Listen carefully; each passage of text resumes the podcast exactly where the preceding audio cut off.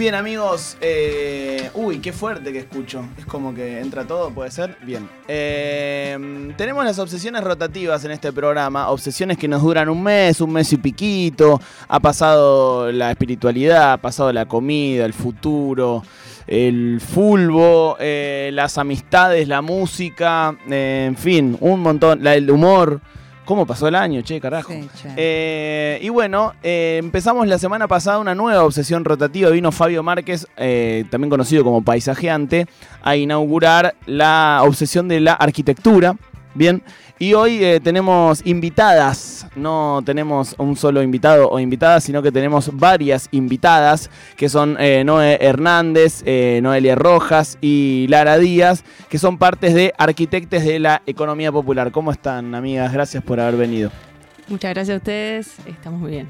Estamos Gracias por muy contentas. Sí, sí. Bueno, qué bueno, gracias. Eh, viven las tres en La Plata y han venido hasta aquí, hasta Radio Nacional, en el centro de la ciudad de Buenos Aires, así que bueno, se agradece el esfuerzo. ¿Quién me cuenta bien qué son la, eh, le- les, eh, imagino, arquitectes de la economía popular? Bueno, nosotros somos una cooperativa, en principio, eh, que bueno, surgió en el año 2018, eh, como sabrán, en el medio de la crisis económica social que nos dejó el Mauri. Eh, fue, ese año fue el índice más bajo en la actividad de la construcción y estábamos todas medio recién recibidas o en, en camino a ser arquitectas y nos preguntábamos qué- de qué íbamos a vivir, ¿no? qué íbamos a hacer y veíamos como los antecedentes de otros colegas que claramente le estaban pasando muy mal, entonces, y a su vez, eh, muchas nos encontramos dentro de la militancia de, bueno, el, el hábitat popular, la arquitectura más no tan elitista como la hegemónica, y este, a partir de ahí fue que nos empezamos a juntar y decir, che, podemos eh, aprender de la economía popular, ¿no? De es- esta cuestión de que hay un nuevo paradigma mundial con respecto al al trabajo y a eh, los modos de producción, donde hay mucha gente que se queda afuera y nos sentimos, nos sentíamos bastante interpeladas, más allá de que obviamente somos, este, no vivimos en barrios populares la mayoría, algunas igual compañeras vienen eh, más desde abajo, pero eh, este, sí nos sentíamos interpeladas en el mensaje de, bueno, hay que inventar nuevos modos de, de producir, nuevos modos de, de trabajar y en eso nos encontramos eh, a empezar a hacernos preguntas y, y empezar a tratar de encontrar esas respuestas y eh, después de mucho tiempo y debate, eh, también eh, en relación a, bueno, queremos trabajar haciendo lo que no estamos, quizás en- no nos enseñaron a hacer, porque la realidad es que nos, Sí. nos enseñan que el cliente es millonario en la facultad y, nos enseñan Claro, que no hay... como una visión, eh, incluso en el, en el sentido común, ¿no? En el imaginario eh, colectivo, que uno piensa en arquitectura y piensa en, bueno, alguien que diseña una casa con mesadas de roble. Dibujitos. eh, Mucho sí, vidrio. eh, Cosas flasheras. vidrios y una chimenea de mármol y no sé qué, cuando en realidad Sí. la mayoría Muy de nuestras revista. casas no son eso, ¿verdad? O sea, la mayoría de nuestras casas son más lo que se puede. Tenés problema de humedad. Sí. Constantemente. No tenés tanque de agua. ¿Cómo es el laburo eh, en territorio, digamos? ¿Cómo, qué, ¿Cuál es el laburo que hacen ustedes? Bien. Eh, bueno, nada, nosotras a partir de eso empezamos como a formarnos más allá de- del cuadro técnico, si se quiere, el cuadro militante que le íbamos a dar y decidimos, bueno, conseguirnos como cooperativa. Y en base a eso empezamos a, a ver, bueno, qué estrategias, de qué manera podíamos hacer de esto un laburo, o sea, que sea eh, rentable económicamente, ¿no? O sea, no pensábamos la arquitectura desde el hábitat popular o el hábitat justo desde una cuestión más de ad honorem o solidaria, sino desde, bueno, un derecho y una necesidad. Eh, y en base a eso empezamos a trabajar con organizaciones sociales, eh, la mayoría en el conurbano bonaerense, en el tercer cordón, eh, trabajando con ellos en proyectos que, bueno, venían de financiamientos de nación o de provincia y que necesitaban un técnico una técnica, un técnico que, los pudiera acompañar en este proceso, porque obviamente era todo un desafío para las cooperativas empezar a afrontar una, un trabajo como esto, que era, si se quiere, una de las primeras experiencias. Digo, venían de pelear con el RENAVAP, de la ley de barrios populares, y bueno, estaban teniendo la capacidad de poder afrontar eh, su propia urbanización de sus propios barrios, y bueno, ese fue nuestro aporte. Me interesa eh, como el conocimiento eh, popular con el que se hayan encontrado, ¿no? Porque uno, eh, no sé, me recuerdo de una de las cosas que me llamaba mucho la atención eh, cuando era chico, que yo vivía en el conurbano y venía a la capital, que uno muchas veces entra por Lugones, 9 de julio, que pasás por eh, la Villa 31, en donde ves esas casas de 4 o 5 pisos que decís, che, pero esto no puede ser fácil. Ningún de- ingeniero Claro, se anima a tanto. Ningún ingeniero le pone un sello a esto, No. seguro. Eh, pero digo, hay un conocimiento, incluso, no sé, los tanos, ¿no? De, de- de- de- del conurbano, de la capital, como le, le armamos la piecita a la nena arriba. Eh, Hay un conocimiento ahí, ¿no? Eh, popular y, no académico, digamos, que tienen... Más de oficio. Sí. ¿qué, co- qué- qué se encuentran ahí? Y bueno, nos encontramos de De todo. todo.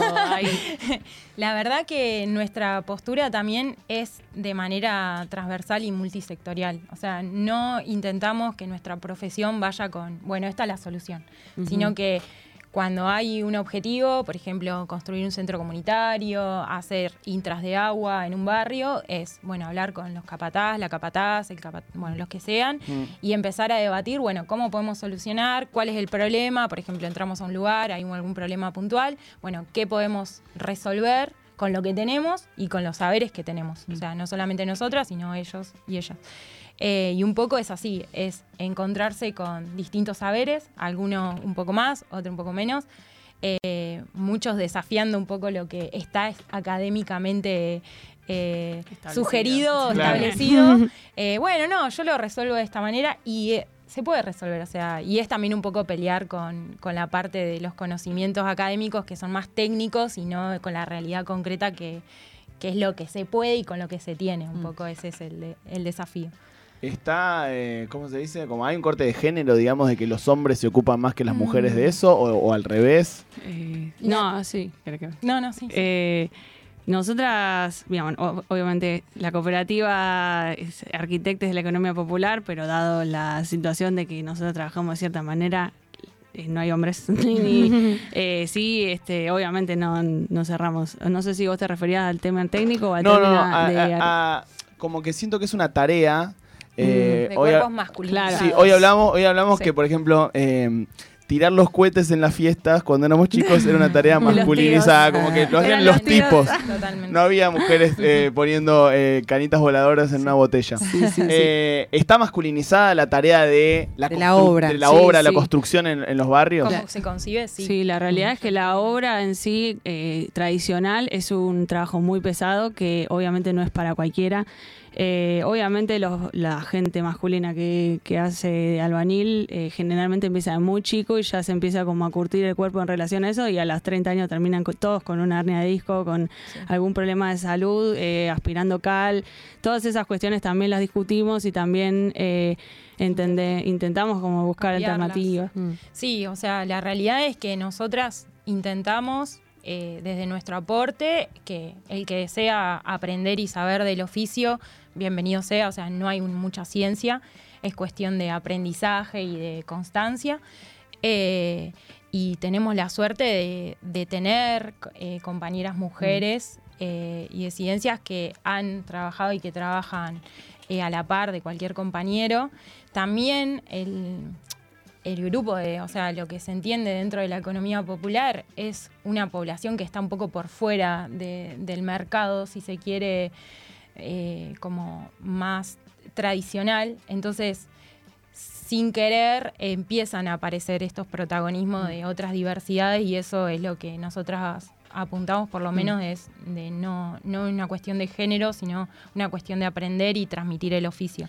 Sí, yo quiero agregar en relación a eso también que nosotros trabajamos mucho con lo que se llaman proyectos de horas tempranas, que obviamente es, eh, es un programa que va de, na- de nación, de desarrollo social y eh, está apuntado a que lo gestionen, como decía Noé, las, las cooperativas.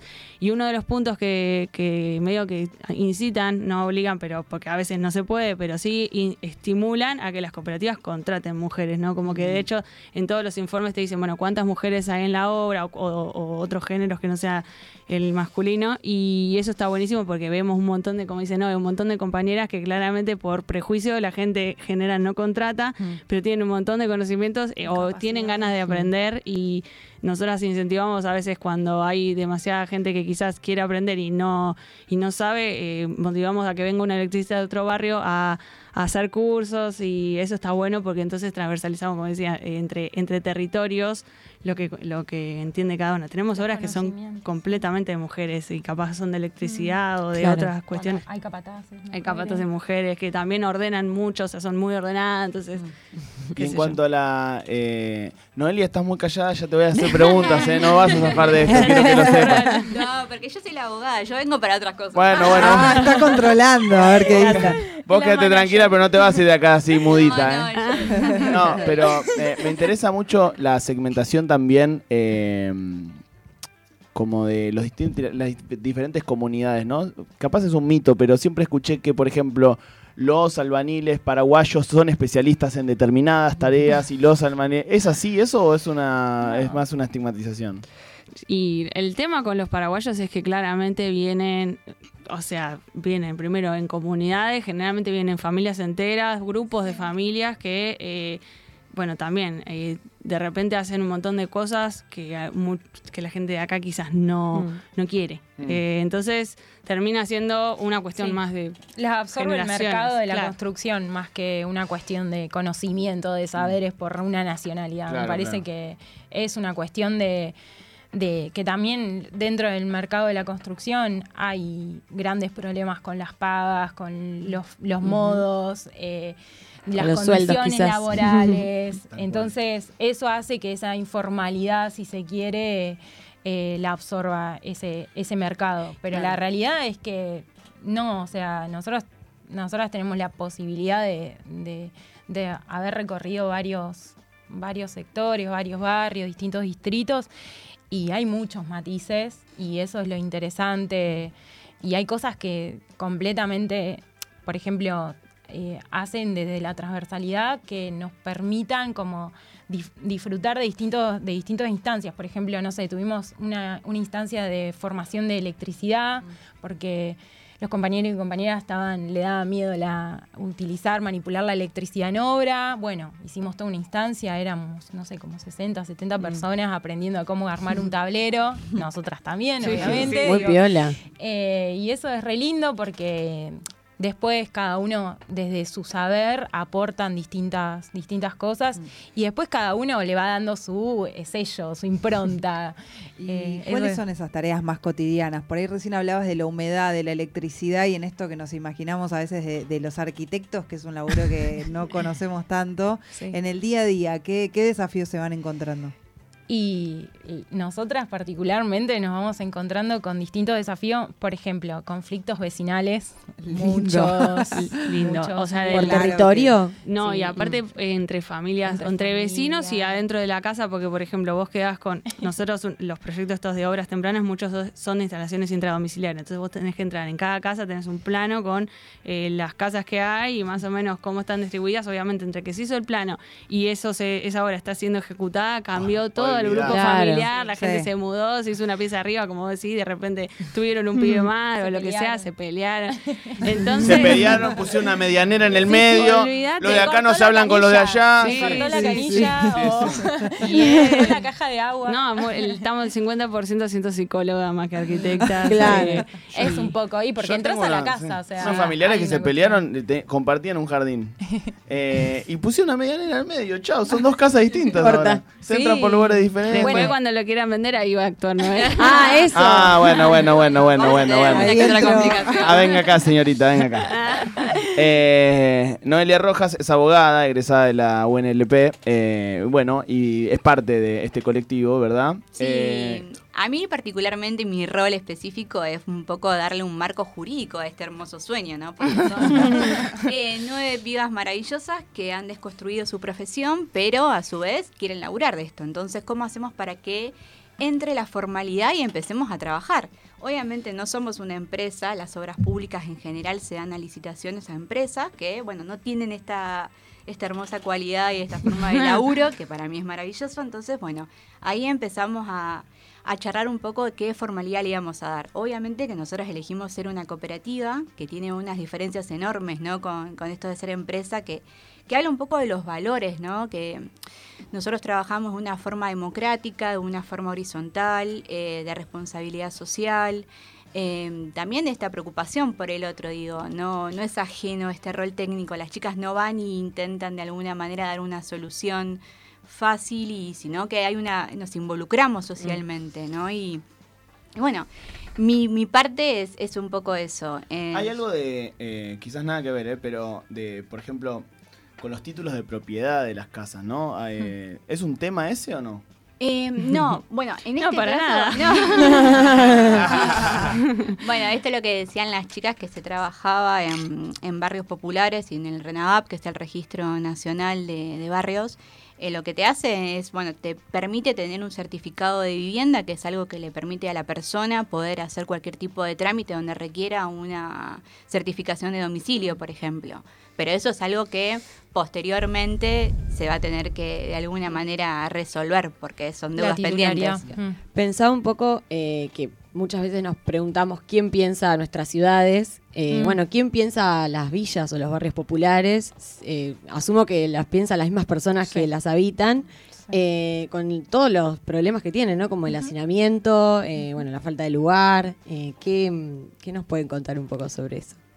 Yo creo que son unos grandes gestores de, de- de la urbanización de, de sus propios barrios y te das cuenta cuando están organizados y están mm, o sea, están en comunidad porque el proceso de urbanización de los barrios es mucho mayor, más rápido, eh, porque hay una gestión colectiva. Eh, nosotras las obras no las podríamos hacer sin las organizaciones sociales y sin los vecinos y vecinas comprometidos, porque te imaginarás que entrar a cada vivienda eh, es, es mucha invasión, primero y principal, porque estás invadiendo su, su propiedad, y en segundo lugar eh, requiere de, de acuerdos, acuerdos que las organizaciones y los vecinos y vecinas ya van allanando ese camino. Entonces, trabajar en la construcción con ellos es mucho más fácil, si se quiere, y ayuda mucho. Además del compromiso militante, ¿no? Eh, y después, bueno, nada, cuestiones que tienen que ver con el acceso al propio barrio, digo, no tener acceso al transporte público, a la luz, eh, que haya en algunos casos la posibilidad de tener medidores colectivos, pero a veces no hay. El acceso al agua, el agua, eh, las, bueno, son mangueras eh, que son mangueras negras que van tendidas entre los vecinos que van haciendo recortes y comprando ellos mismos y van extendiendo la- el agua, entonces a veces en verano no hay presión, no hay agua.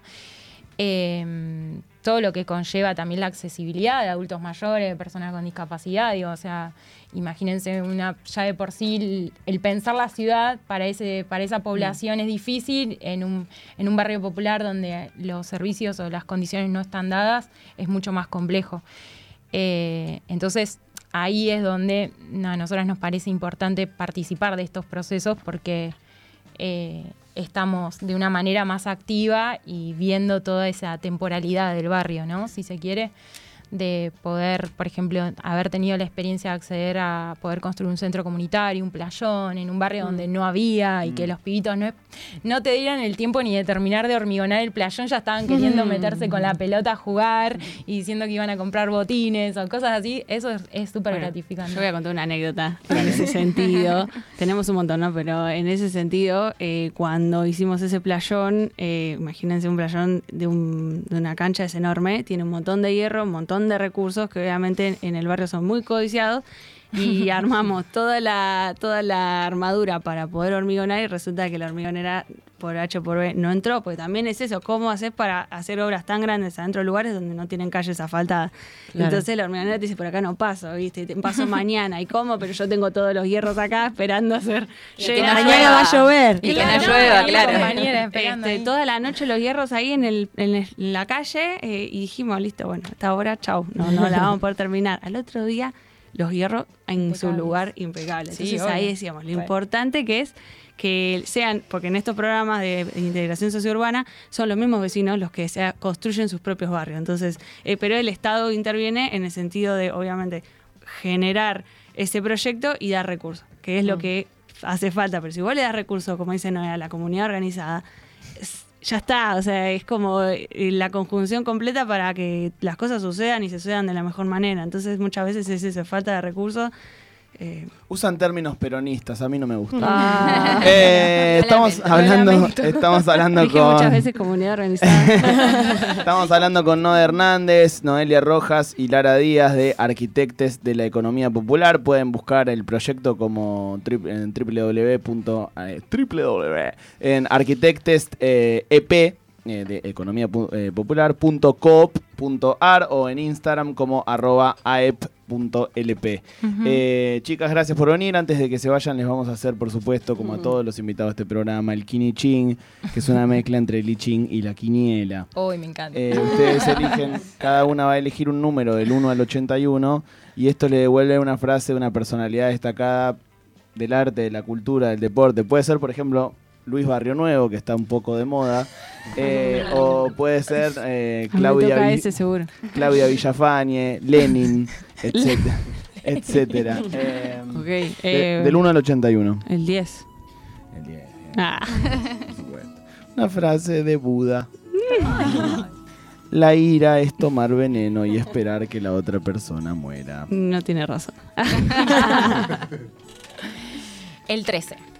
El 13 es una frase muy solemne, se están tocando. Te podría haber tocado una de Bilardo, pero te tocó una de Frida Kahlo. No. Que dice, que dice, me pinto a mí misma porque soy a quien mejor conozco. Bueno, Bueno, 32. 32. 3-2. Una frase Bien. de Cristina Fernández de Kirchner. bien. Que dice, hoy no podemos hacer choripán porque hay lluvia. Las pibas gritando afuera. No, tenemos a la banda adentro. Hay tribuna, hay tribuna. La banda sí, afuera sí. haciendo el aguante. Gracias, amigas, por haber venido. No, gracias a Ah, ustedes. Estamos gracias. muy felices de compartir este espacio y Hay una forma en donde la. Eh, me siento Andy Kundesov diciendo esto, pero donde alguien, si quiere dar una mano, acercarse, ayudar, militar, lo que sea, puede hacerlo que o nos no. escriba a Instagram y, Sí. y gestionamos. Sí, Sí, vamos sí, a hacer la así. Solidaria el sábado este. No. Eh, la siguen en arroba aep.lp. Ahí por si alguien quiere acercarse, una mano militar, De eh, hacer lo que sea. eh, Sí, que- que- charlar, char- compartir, compartir rosquear. Lo que sea. etcétera, escuchar unos jingles.